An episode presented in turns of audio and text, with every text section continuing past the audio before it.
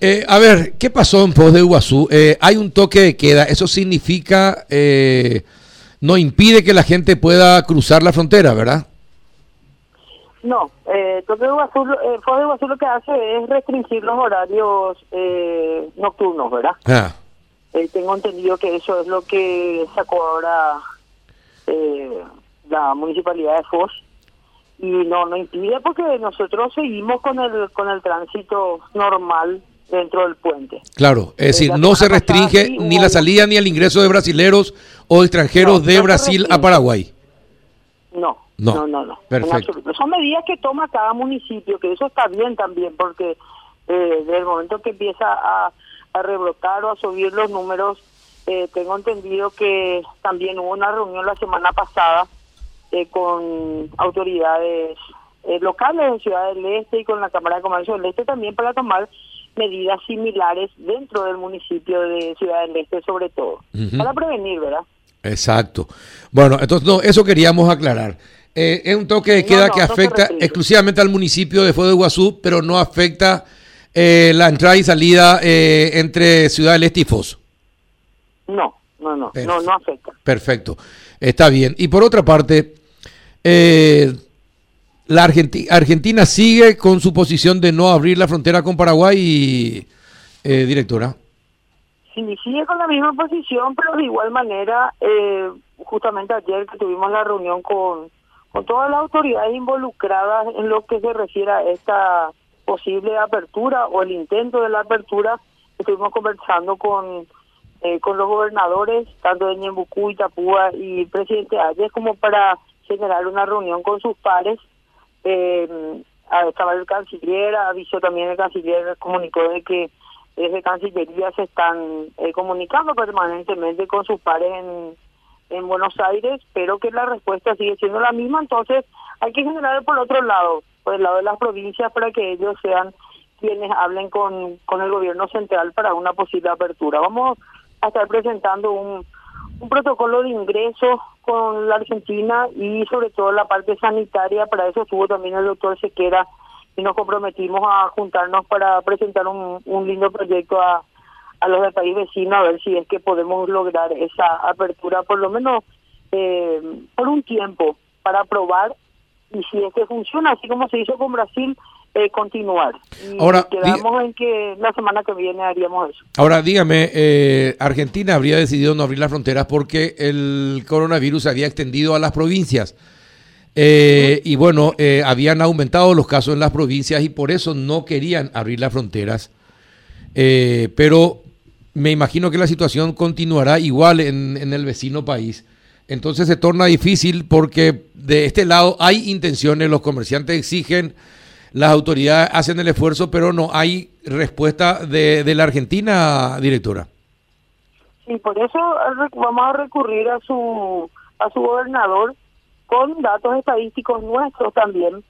Y ahí sería bueno Carlos que hablen los directores de vigilancia de la salud de cada de cada lado así como lo hicimos con FOS con FOS y con, con las otras fronteras tanto de Pedro Juan y Salto verdad una vez que ellos intercambien camas ocupadas camas libres eh, cantidad de contagio cantidad eh, lo que ellos entienden ver si es que en realidad es es difícil la apertura por una cuestión sanitaria y también ver la parte económica porque ayer manifestaba el, el gobernador Esmalco que no no pasa solamente por la parte sanitaria sino también por la parte económica verdad Sí. Ellos estaban muy bien económicamente entonces no no no querían mucho la apertura Ahora, te pregunto hecho, algo. lo- sí, Vos que estás en contacto permanente con, con los comerciantes, sobre todo en la zona de, de Encarnación de Itapúa, eh, y también acá en la zona de Falcón y compañía, eh, Pilgo Mayo, el, ¿qué dicen los comerciantes? Los comerciantes paraguayos entienden que en realidad la restricción está al, al otro lado de la frontera y no de este lado.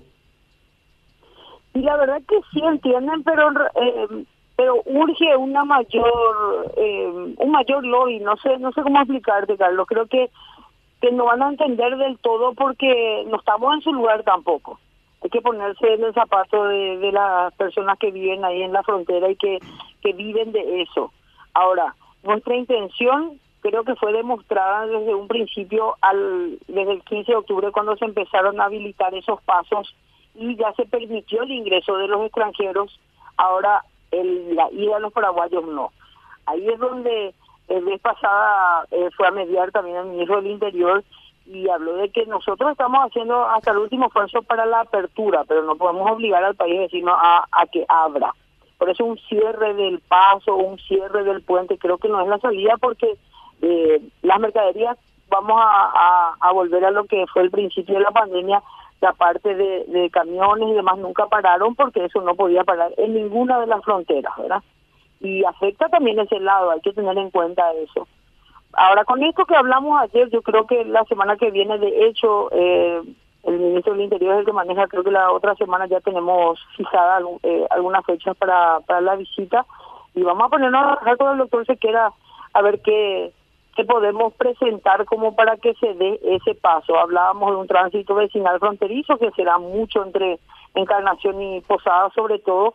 El tren, se habló de que no se va a habilitar el tren porque el tren es un, foco bastante importante de contagio, podría llegar a ser por la cantidad de gente que hay dentro del tren, pero sí el puente, ¿verdad?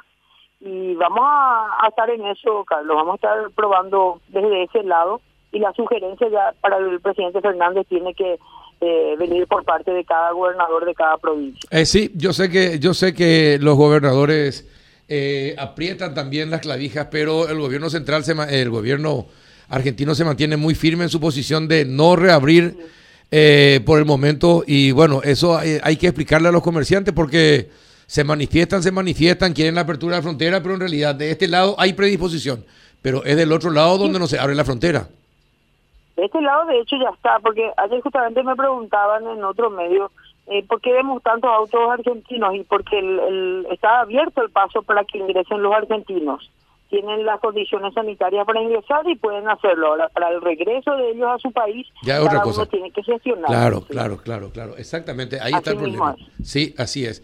Y bueno, y, y a ver, también comienzan los vuelos eh, a Estados Unidos de manera más normal. Eh, ¿Esto se va ampliando permanentemente, directora?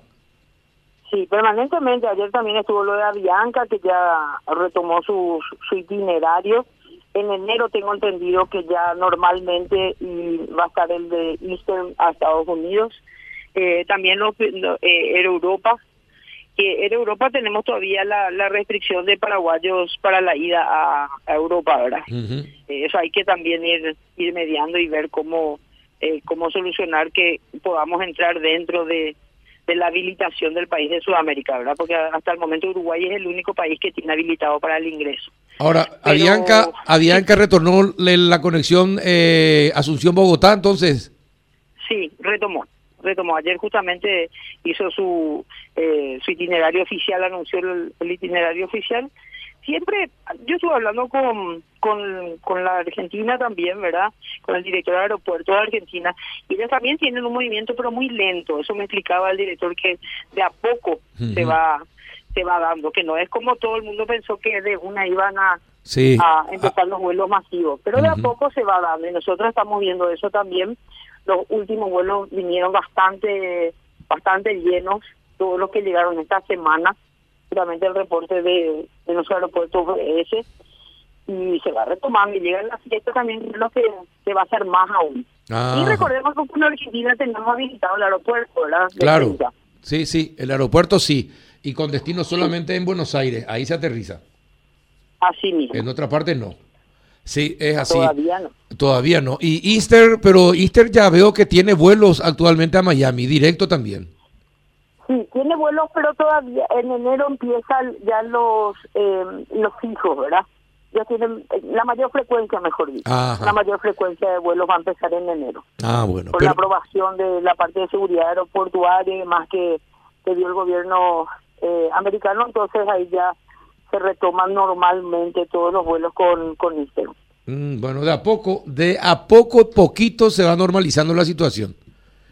Así mismo, y con todos los cuidados. Sí, claro, claro. Todos los cuidados, y creo que con esa flexibilización también de, de, la, eh, de las condiciones para el ingreso eh, hizo que, que, haya mayor cantidad de pasajeros en los vuelos. Sí, es así. Y bueno, eh, perfecto, directora, muchísimas gracias y que disfrutes este día. Gracias igualmente, Carlos. Un abrazo, señora, muchas gracias.